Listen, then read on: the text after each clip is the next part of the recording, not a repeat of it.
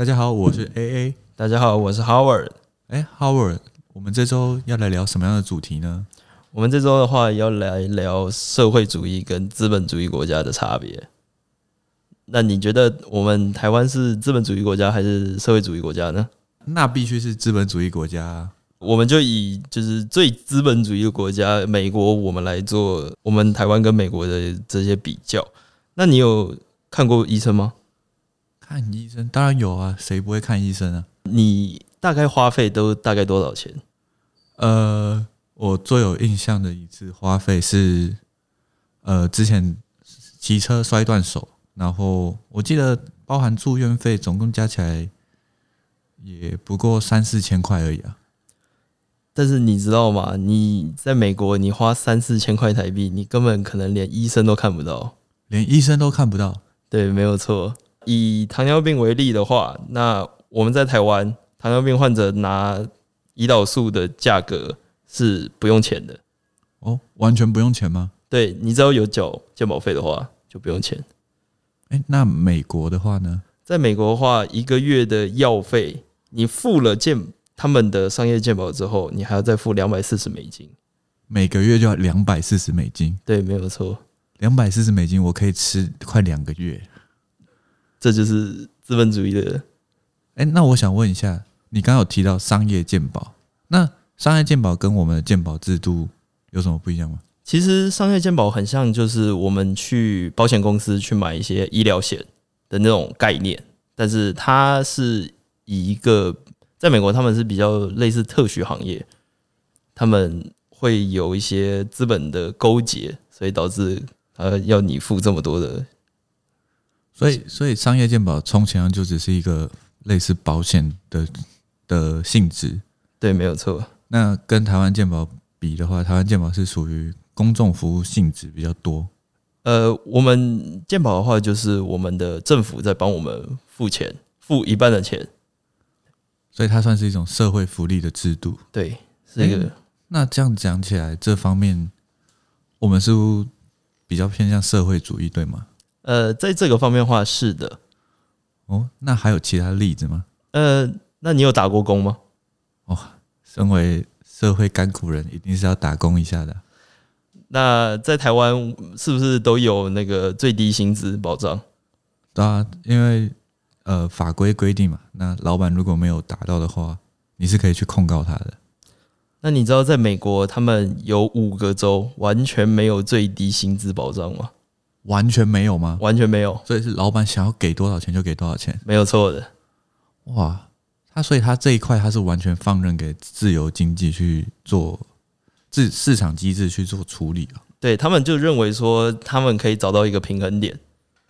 哎，那我们跟共产主义国家相比呢？呃，在一些共产主义国家的话，他们其实最近也越来越变得奇怪。以对岸为例，有一个九九六制度，你知道这是什么吗？哦，九九六最近很有名嘛，就是早上九点下上班，晚上九点下班，然后每周上六天，没有错。你觉得这个跟台湾来比，哪一个比较好？哇，那铁定是台湾啊！台湾至少大部分工作还是有周休二日的嘛，再加上每天都是只有八小时的工作而已，没错。那。所以相对起来，在呃我们民生比较相关的劳动权利啊，或者是人民的健康来说的话，我们其实都是很偏社会主义的国家，哎，对啊，是啊，哎，那那还有没有就是像，因为其实我觉得社会主义跟民族主义还有一个不一样的地方，就是他们的呃政政治体系，那政治体系上，我们的跟资本主义国家相比呢？我们先讲美国为例好了，美国的政党呢分别为共和跟民主两党，对吧？嗯，这两个党他们其实是所谓的软性政党，就是我只要在选举的时候我说我是什么党的党员，这样就好了，连党费都不用付。他们这样子，因为像台湾的政党，他都要缴党费啊，就不包含政治献金，他也是需要缴党费的。对，那这样有什么？嗯，他们的经费什么运作经费是怎么来的？哦，因为在美国，他们的选举制度其实很很特殊，他们的法人跟自然人可以对选举人或选举政党可以有无限制的金钱，呃，政治现金，那他们就只要在选举的时候学一笔就好了。哦，所以他们是靠选举的时候募得的政治现金去做运作，对，大致上是这样。所以他们等于是把呃两个政党所表述的阐述的政见啊、意见啊，给投资人去做选择，一样是放任市场机制去投资嘛。对，可以这样讲。哦，那讲回来台湾呢？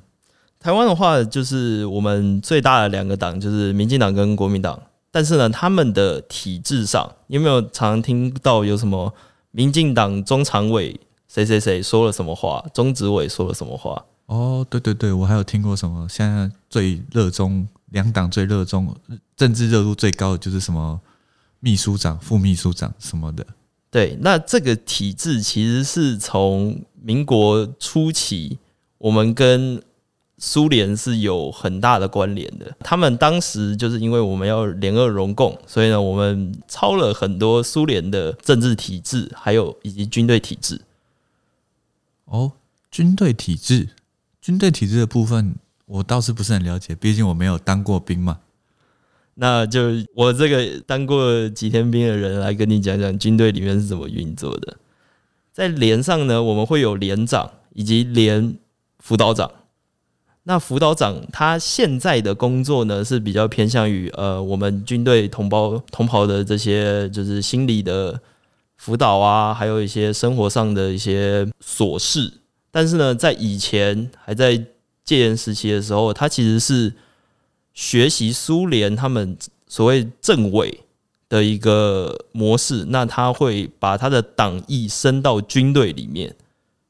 对，哦，党意升到军队里面。它具体的表象有什么？就是哦，很像苏联那时候的做法，像是当时会有，还是会有一些选举，但是呢，那些阿兵哥都会有选举权嘛，那辅导长就会去辅导他们去做出正确的选择，你懂我这个意思吗？他去辅导，辅导他们做出正确的选择。对，哦，哎，除了军队以外，再就你刚刚提到的政党。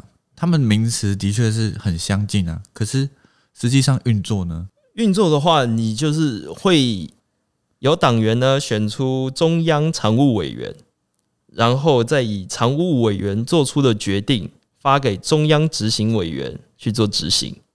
哎哎，我想问一下，就是哦，我们常说的什么中国共产党会有什么人民党代表大会啊？嗯，对。那这个是属于苏维埃是政党独有的，那这件事情在台湾的政党也是会有的吗？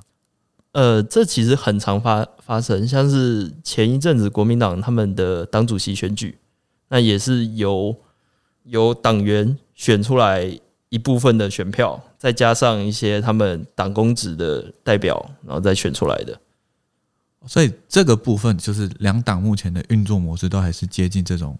苏苏联式政党的做法，对，但是他们也就是为求改变，所以他们也是有做了一些改革。什么样的改革？像是他们会去把他们的机关去精简，让他们的人不会这么多。哦，不会像就是苏联是政党那样好多的党职在里面。对。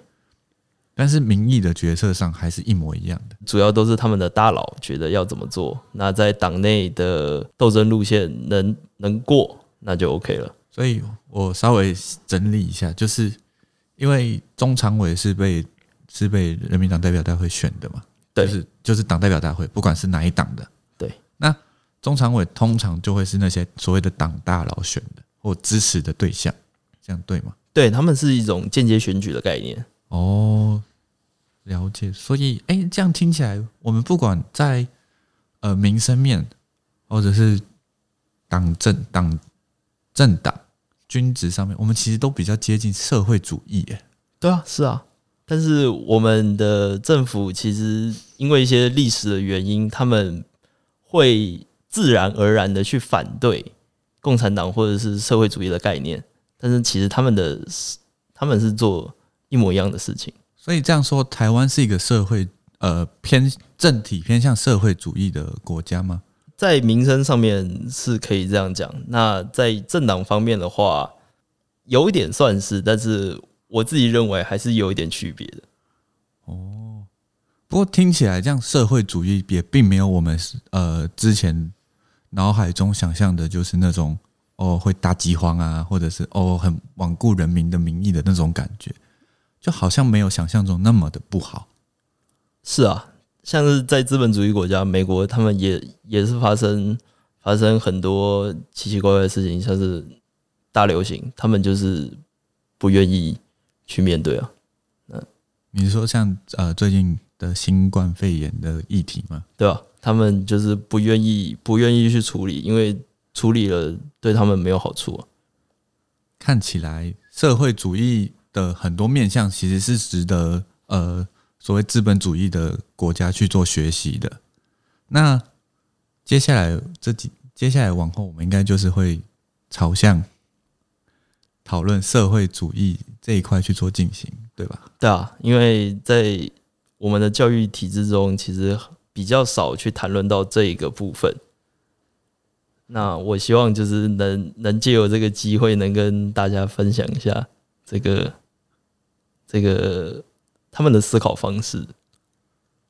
嗯，听起来我有很多东西需要去做学习的，但是时候也不早了，那我们赶快去吃午餐吧。好啊。